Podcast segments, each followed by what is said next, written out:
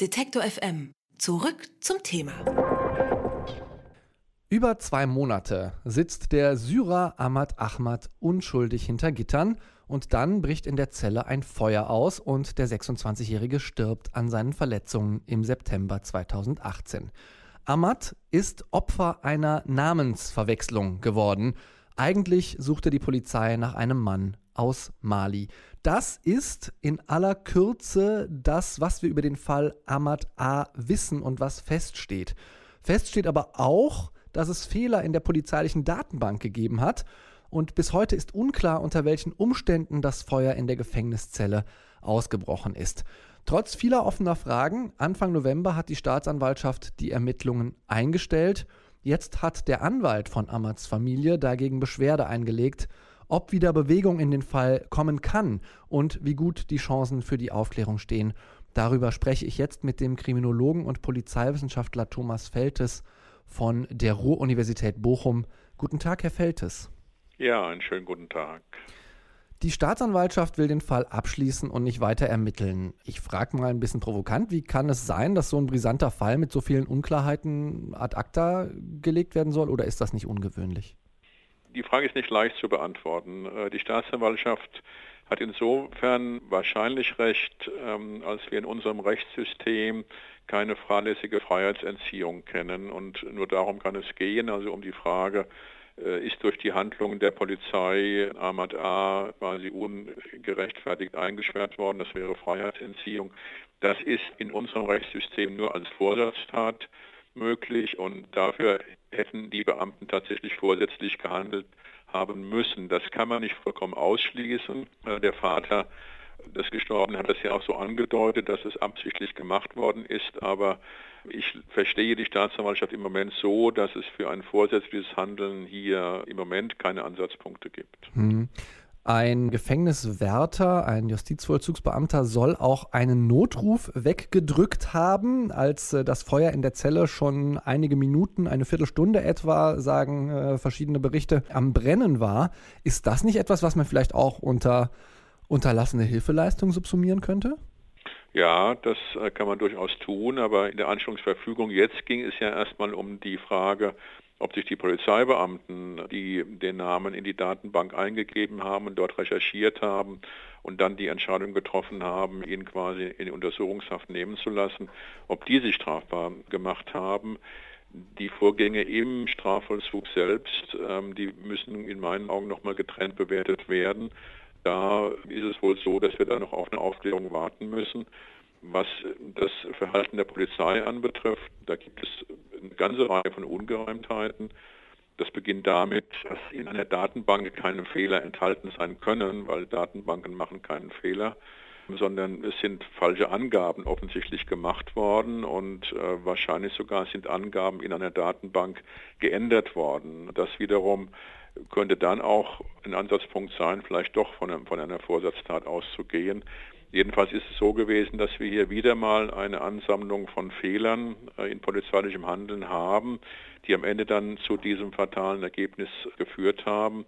Hätte man frühzeitig im Grunde genommen die Reißleine gezogen und gesagt, Vorsicht, hier sind Fehler gemacht worden, dann hätte das verhindert werden können. Das Problem ist, dass in der Polizei Fehler regelmäßig vertuscht werden und wenn man diese Vertuschung eben zu lange betreibt, dann kommt man aus dieser Spirale, dieser Fehlerspirale auch nicht mehr heraus. Das Ergebnis haben wir dann hier in diesem Fall gesehen. Der Anwalt der Familie, der Opferfamilie, der hat äh, gegen das Ende der Ermittlungen Beschwerde eingelegt. Wie wahrscheinlich ist denn das, dass die Ermittlungen dann wieder aufgenommen werden? Weil ich habe sie, wenn ich es ähm, richtig verstanden habe, so interpretiert, dass im Bereich der sozusagen vorsätzlichen Freiheitsentziehung da erstmal nichts mehr passieren wird und dass mhm. auch äh, plausibel ist, dass da nichts mehr weiter geschehen wird. Ja, also ich gehe auch davon aus, ähm, dass diese Beschwerde dagegen äh, keinen Erfolg hat. Das ist generell so, dass diese Beschwerden gegen Anstellungsverfügungen in 99 Prozent der Fälle abgewiesen werden. Das ist auch so ein strukturelles Problem, dass hier die Gerichte offensichtlich sich zu selten trauen, äh, die Staatsanwaltschaft tatsächlich zurechtzuweisen und neue Ermittlungen anzuordnen.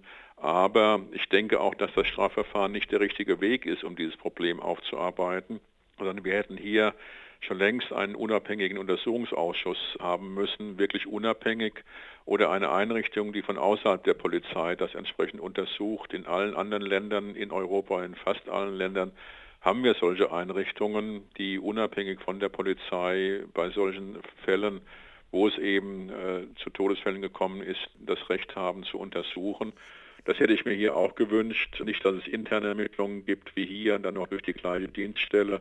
Das alles führt, wie wir wissen, in der Regel zu keinem wirklichen Ergebnis und auch politische Untersuchungsausschüsse, die ähm, haben auch ihre ganz massiven Grenzen. Ähm, von daher plädiere ich eben, wie viele andere Kriminologen, Polizeiwissenschaftler in Deutschland auch dafür, da unabhängige Untersuchungseinrichtungen auch in Deutschland zu schaffen, die dann in solchen Fällen tätig werden können. Das heißt, äh, meine Folgefrage zum Untersuchungsausschuss des Landes und was Sie sich davon erhoffen, kann ich mir im Prinzip sparen?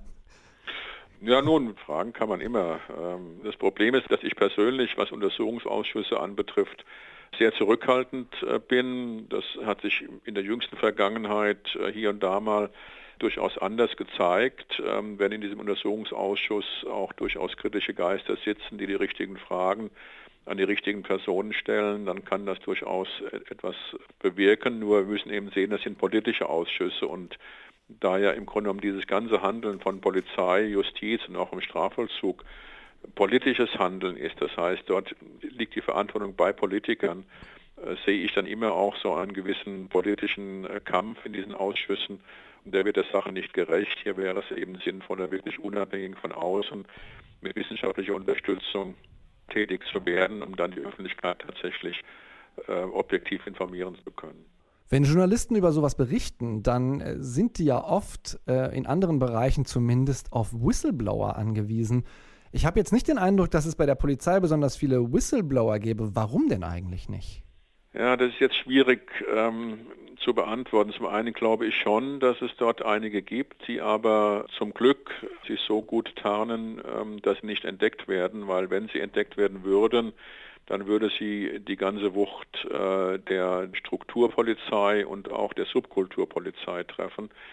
Das ist eben ein Punkt, dass äh, diejenigen, die dort arbeiten, im Grunde genommen in einem internen System gefangen sind. Wir nennen das Subkultur. Das klingt jetzt schlimmer, als es wirklich gemeint ist, aber es ist eben eine verschworene Gemeinschaft, zu der man gehört und zu der man auch keine wirkliche Alternative hat. Denn man muss ja wissen, dass Polizeibeamte für diesen Beruf in polizeilichen Einrichtungen ausgebildet werden.